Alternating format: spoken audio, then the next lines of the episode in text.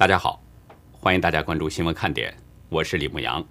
今天是美东时间五月十二号星期三，亚洲时间是五月十三号星期四。五月十二号上午九点多，一名男性访民在中共国家信访局门口用汽油浇身之后点火自焚，随后警方用灭火器扑灭了火势，并且将自焚者带走。国际记者联合会十二号发布报告，指中共在全球大流行期间。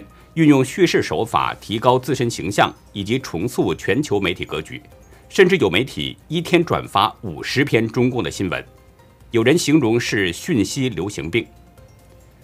菲律宾与中共的紧张局势继续升级。菲律宾十二号报告说，中共的二百八十七艘海上民兵船侵入其专属经济区。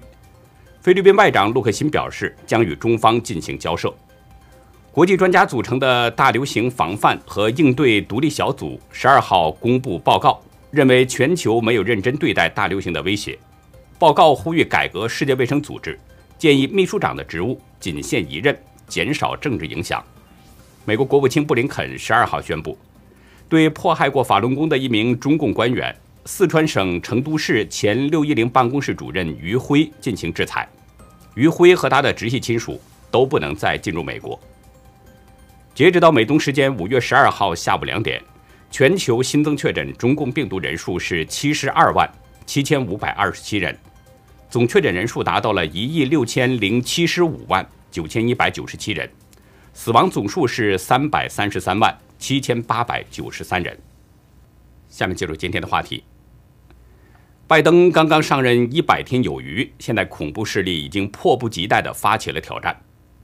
前总统川普已经看不下去了，对拜登发出了批评，并且将在十天后要举行首场募款参会，实施让美国再度伟大行动。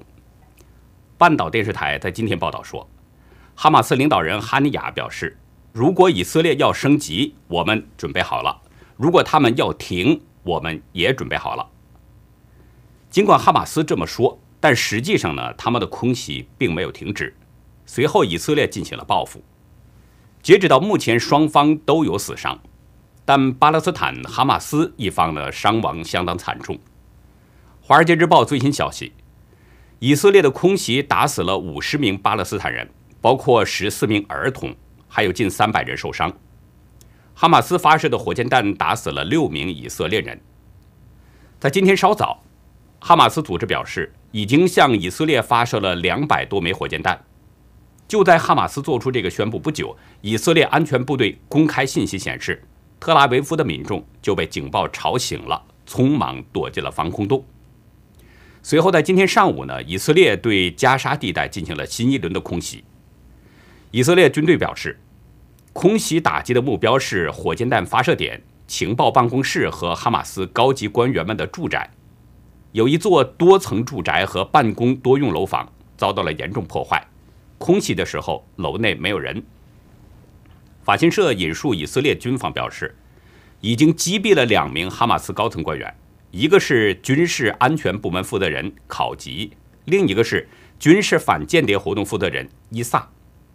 此外呢，在昨天晚上，哈马斯的一名反坦克导弹负责人也被击毙了。以军同时表示，今天早晨拦截到了一架哈马斯的无人机。从十号以来。巴勒斯坦好战分子共发射了一千零五十枚火箭，其中八百五十枚是射入了以色列境内，但是绝大多数都是遭到了以色列铁熊防空系统的拦截。另外有两百枚落在了加沙境内。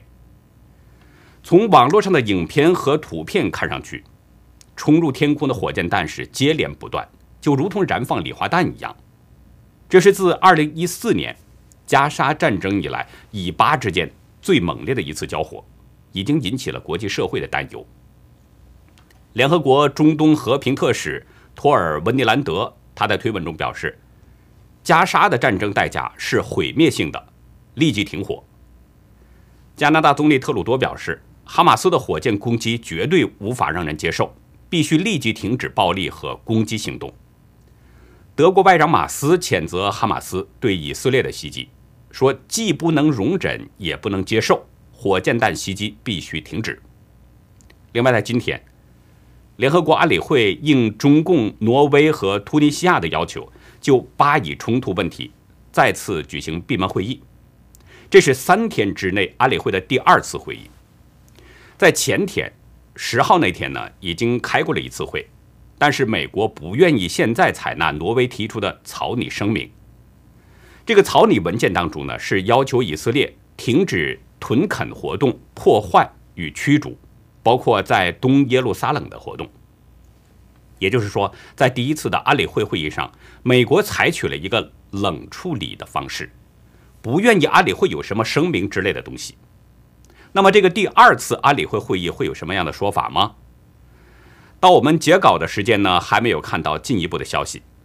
但是有消息人士向美国之音透露，美国正在延缓安理会就冲突升级发表一份正式声明，因为美国担心安理会如果发表什么声明的话，可能会影响为结束冲突而在幕后进行的外交努力。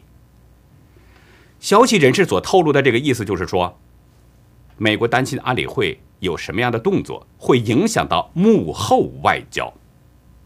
那么这个幕后外交会是什么呢？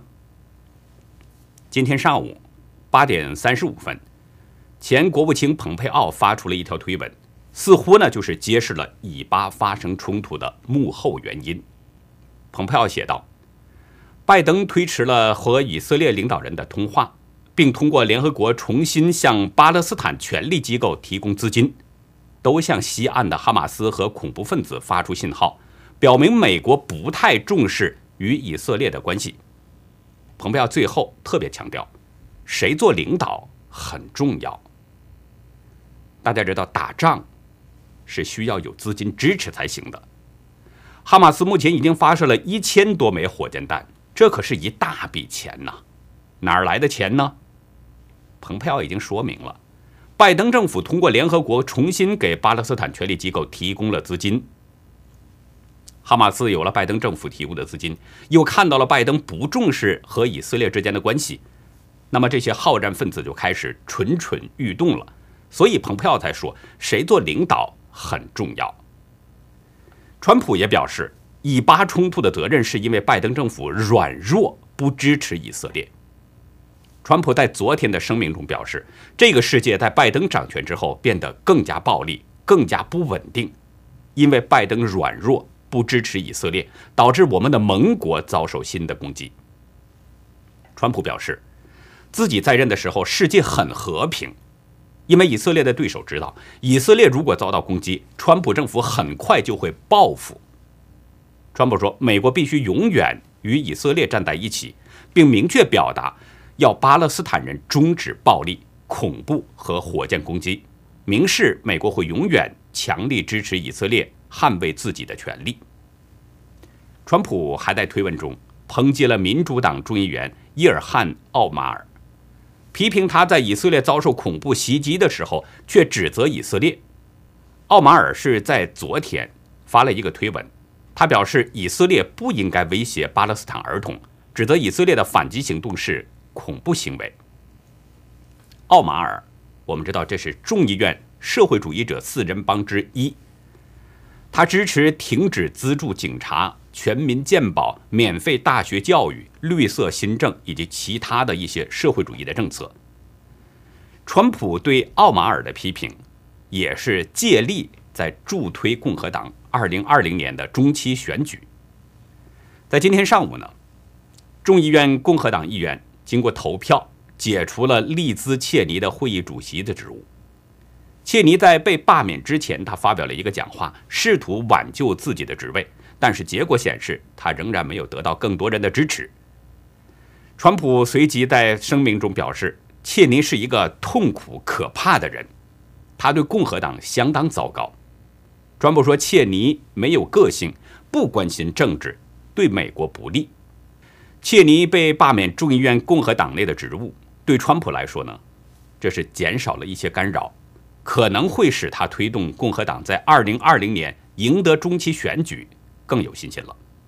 有两位知情人透露，支持川普的超级政治行动委员会和让美国再次伟大行动已经定在了二十二号要举行一次募款活动，这是川普卸任以后第一场募款活动，地点就在新泽西州贝明斯特的川普高尔夫球俱乐部。消息透露说，川普将在这场募款活动当中现身。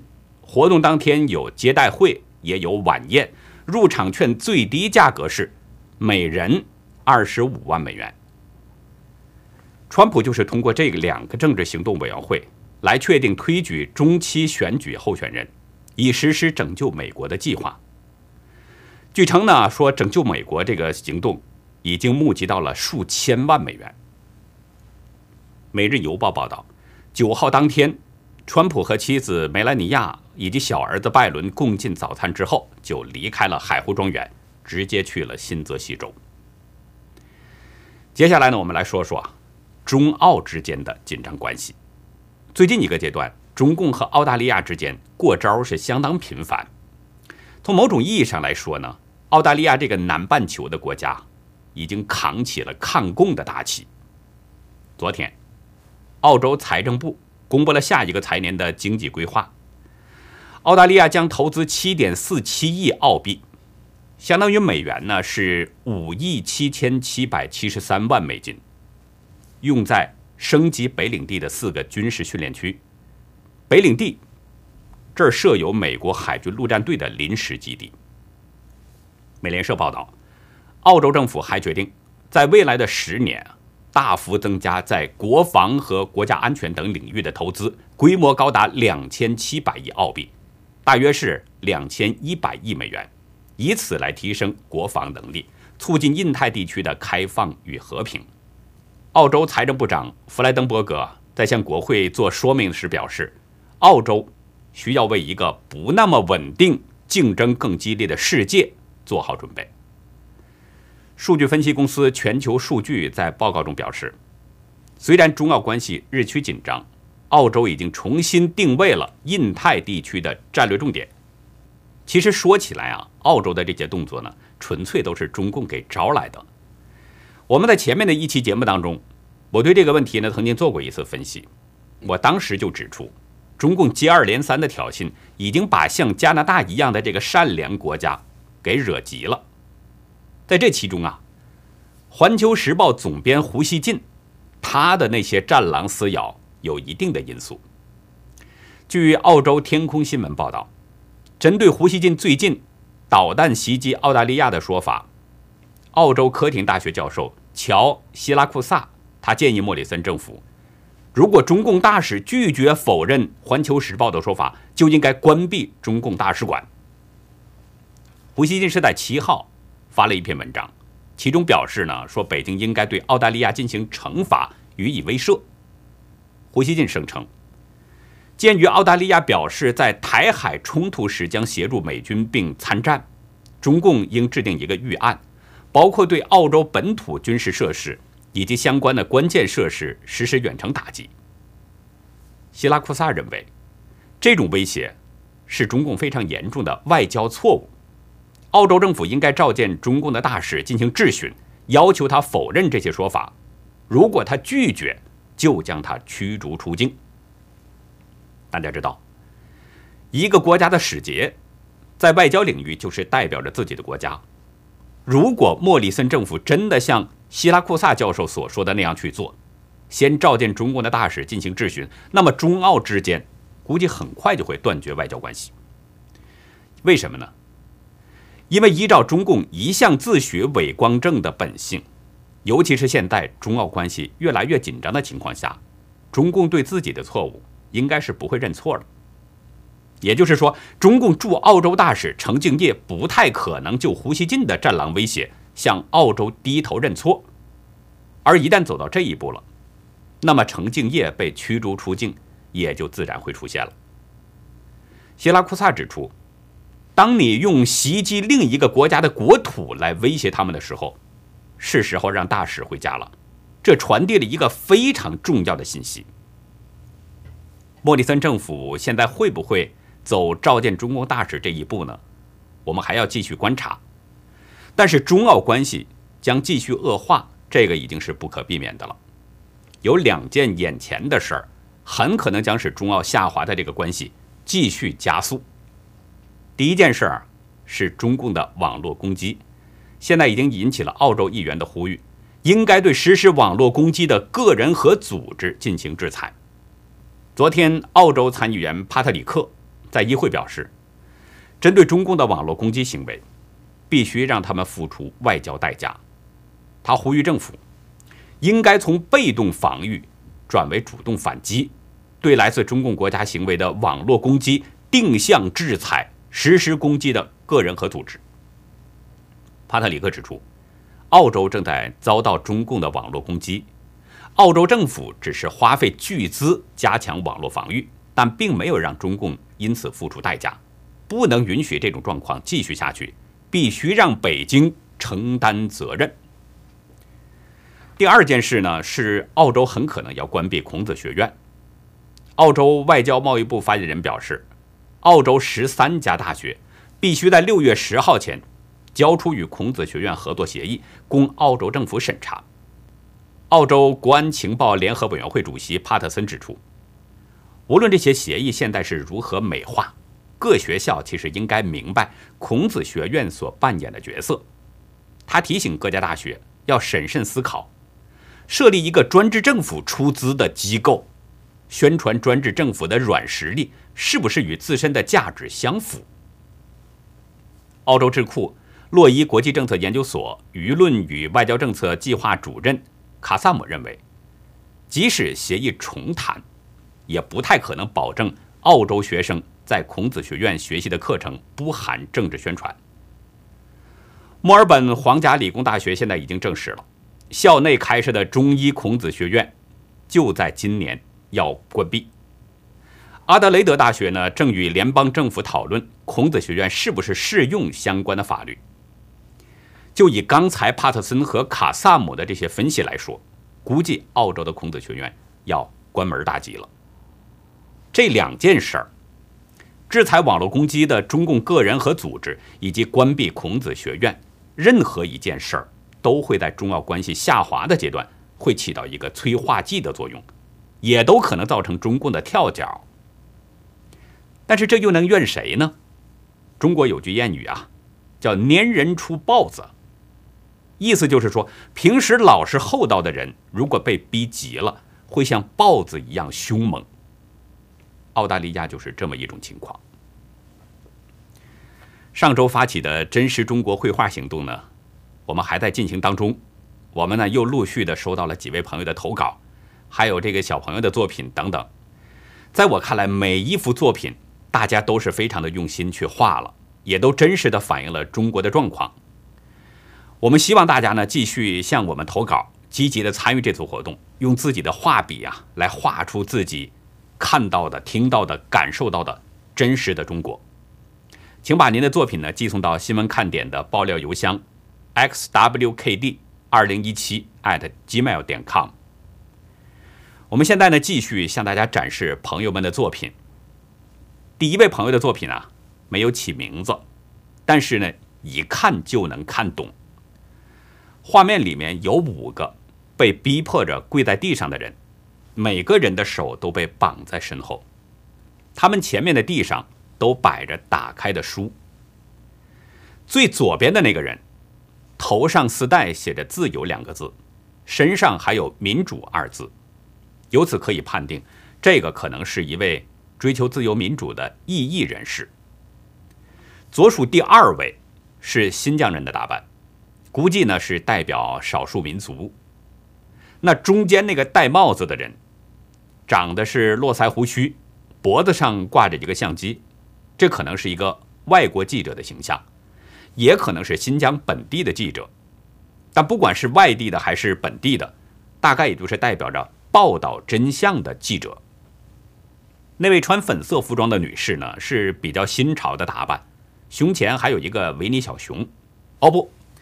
现在中共官媒已经把这个维尼熊啊称为“噗噗熊”了，可能就是为了避免犯忌讳。这名女子呢，究竟代表着哪些人，有点不太好猜。从维尼熊这个因素来看，或许这名女子啊代表着那些在网络冲浪的朋友们，可能是不小心嘲讽到了维尼熊。如果嘲讽到了维尼熊，那就是犯了金上的讳了。最外面这个一身蓝色衣服的男子，脖子上有一串珠链下面缀着一个十字架，所以这个可能是代表着中国大陆的那些宗教信仰团体。在这五个人后面，有一个穿着红色衣服的人，双手端着枪，在对着这些人的头部。这个人的后面呢，墙上有一块匾额，写着“在教育营”。匾额上边还写着“职技能”和“快乐学习”。从这些字的字体来看，都是正体字。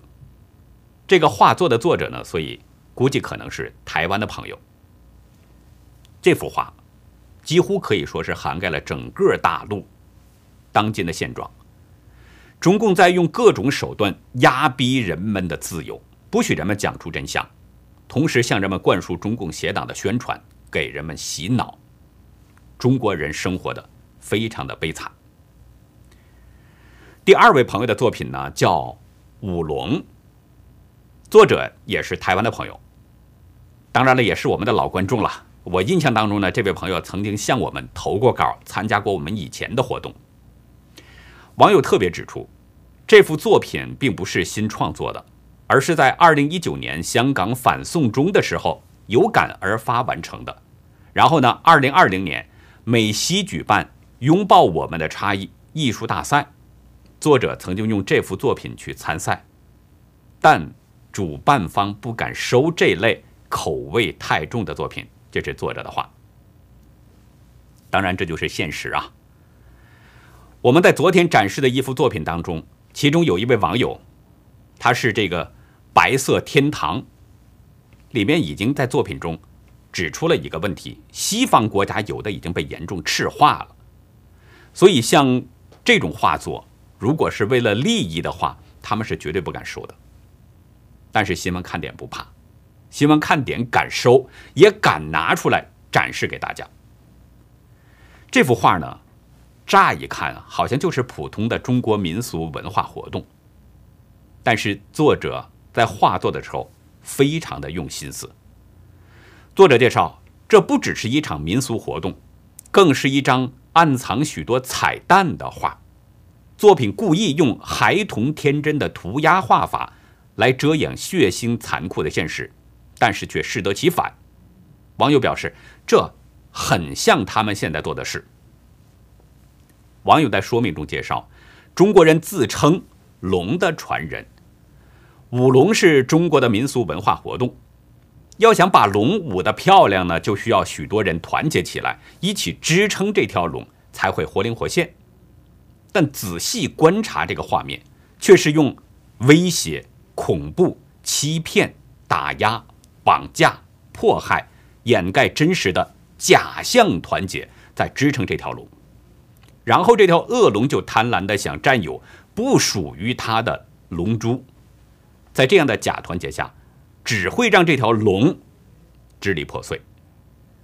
网友指出，在场外捧场的那些观众，网友提出了几个问题：是受到金钱催使而来的，还是被迫来的，亦或是来表达抗议的？看似真心，来的是真的真心吗？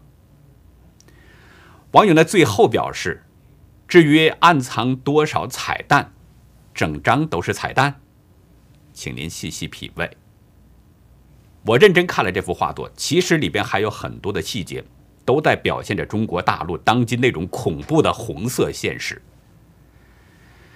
谢谢两位网友，画作非常好，非常有创意，也非常有想象力，都是很真实的反映出了中共统治的中国的现状。在中共粉饰的那个假象后面，画作已经给反映出来了，实际都是暗藏着血腥镇压和金钱利益。谢谢大家呢，能够拿出这么好的作品，在有力的揭露中共。同时啊，这些画作都是极其珍贵的，每一件都堪称是精品。我在想啊，如果大家没有意见的话呢，我可能会在将来的某个时候，把这些画作给装订成册。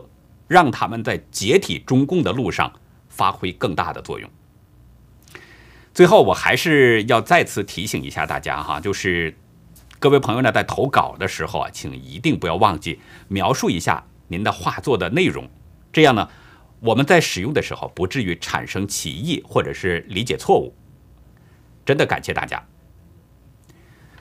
联合国统计发现呢，在近三个世纪，三百位杰出的科学家当中呢，不信神的只有二十位，明确信神的有二百四十二位，其中包括大家熟知的像什么牛顿呐、爱迪生啊，发现 X 光的伦琴，以及福特、安培、欧姆、居里夫人，当然还有爱因斯坦等等。